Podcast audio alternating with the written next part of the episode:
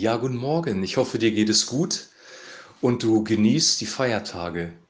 Wir feiern heute die Auferstehung Jesu Christi und das ist eines der wunderbarsten Ereignisse, die es im ganzen Universum je gegeben hat.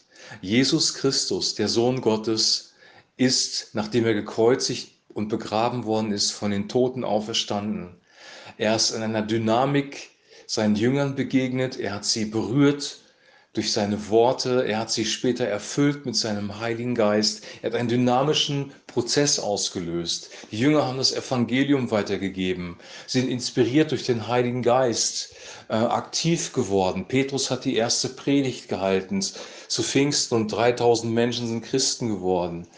Ein Saulus wurde zum Paulus, er wurde von seinem Herzen her verändert. Er hat die, die Briefe geschrieben, die so wichtig sind für uns. Ein großer Teil der Bibel, das Neue Testament, ist entstanden durch die Inspiration des Heiligen Geistes nach der Auferstehung.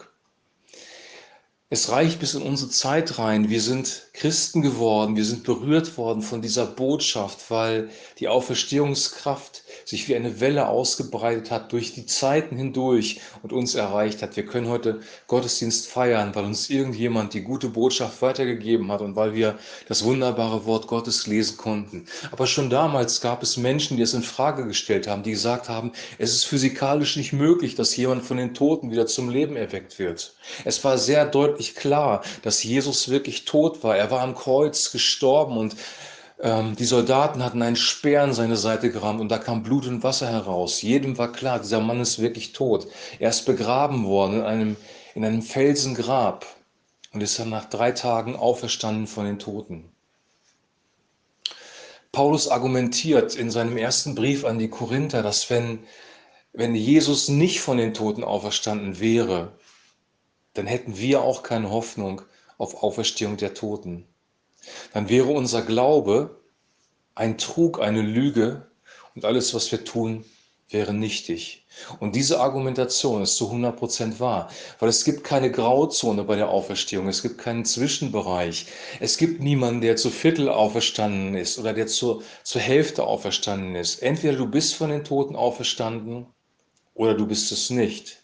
Entweder das, was Jesus Christus gesagt hat, ist wahr oder es ist eine große Lüge. Es gibt kein Dazwischen, es gibt nur diese beiden Möglichkeiten. Das ganze Neue Testament spricht von der Auferstehung. Das ganze Neue Testament, Jesus selber hat von seiner eigenen Auferstehung äh, seinen Jüngern weitergegeben, er hat davon erzählt.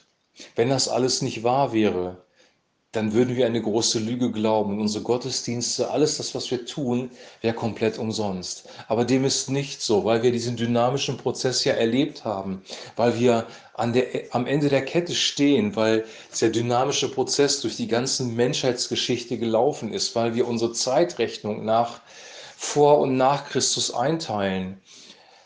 Deswegen können wir wirklich glauben, voller Zuversicht, Jesus Christus ist auferstanden, er ist wahrhaftig auferstanden. Und ich wünsche uns, dass diese Auferstehungskraft, die Jesus von den Toten auferweckt hat, auch unser Leben neu berührt in dieser Zeit, in der wir jetzt leben, dass wir erkennen, ja, diese Kraft kann jetzt in unser Leben hineinkommen. Sie ist eigentlich schon in unser Leben hineingekommen, aber sie kann in einer größeren Dimension, in einem größeren Maß in unser Leben reinkommen. Und wir haben Hoffnung auf das ewige Leben, weil Christus wirklich von den Toten auferstanden ist. Wir glauben keine Lüge. Das, was die Bibel sagt, das, was das Neue Testament sagt, ist zu 100 Prozent die Wahrheit. Darauf können wir uns verlassen, weil Gott zuverlässig und treu ist. Und ich wünsche uns diesen Glauben, dass er stärker und stärker wird, je näher wir dem Ende kommen, je näher wir der Zeit des Abschlusses aller Dinge kommen, dass unser Glaube stärker wird und wir darauf vertrauen, Christus ist von den Toten auferstanden und wir dürfen in dem ewigen Leben wandeln. Amen.